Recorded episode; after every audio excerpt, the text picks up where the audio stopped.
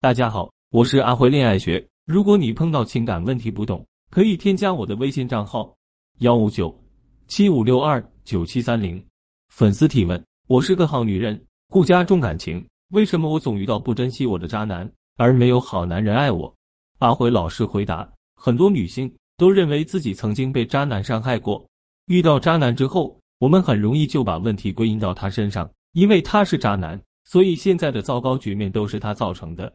我很理解这样的想法，这样的男人确实存在，但很可惜，这样想问题除了让自己负能量，对遇见幸福没有帮助。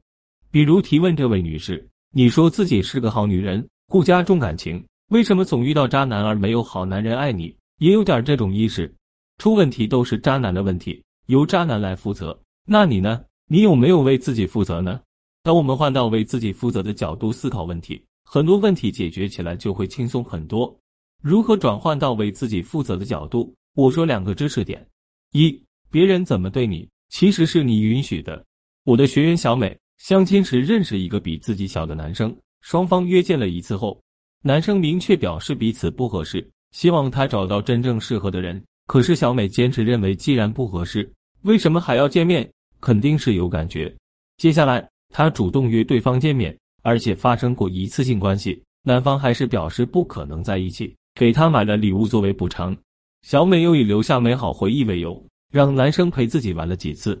不久后，男生告诉她要回老家发展，同时家里人已经在老家为她安排了对象。小美越想越生气，认为对方戏弄了自己，经常微信骚扰对方，直到被拉黑删除。她找过来求助时哭得梨花带雨，表示被渣男伤害了。如果我们从旁观者的角度看小美，就会发现她把自己看得太卑微了。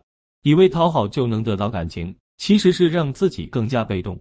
二，吸渣体质其实是缺乏鉴别男人的能力。女人一旦情绪恋爱，就丧失了基本的理性思考，要么单凭感觉冲动做事，要么被男人的一张嘴哄得天旋地转，不能自拔。动了感情，爱上女人很难抽身。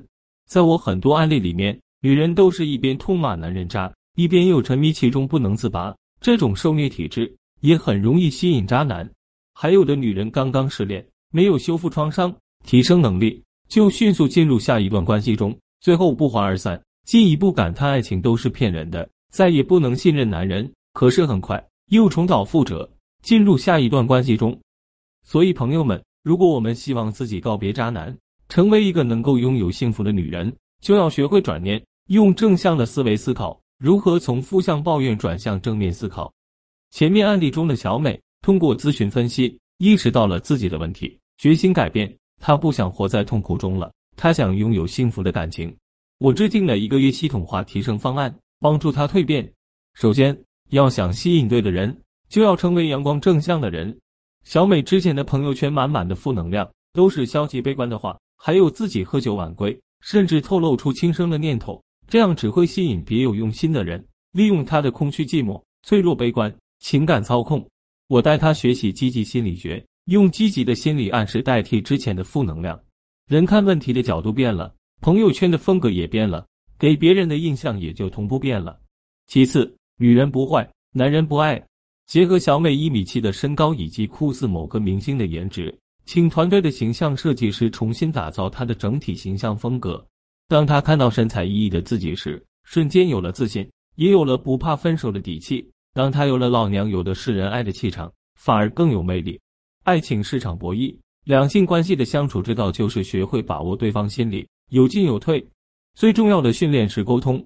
小美其实还是一个单纯的女人，不太懂得男人心里在想什么，说话也说不到男人心里去。这样的女性一定要学习共情式沟通。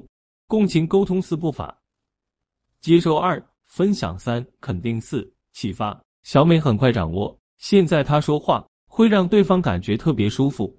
最后，他不仅加回了那个当初逃离的小哥哥微信，对方看到他翻天覆地的变化，主动示好，小美很自信的婉拒了，实现了华丽转身，也开始接触更多优秀的异性。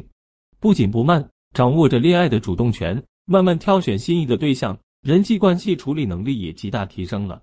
一个人的生活也可以多姿多彩，反而追求者增多了。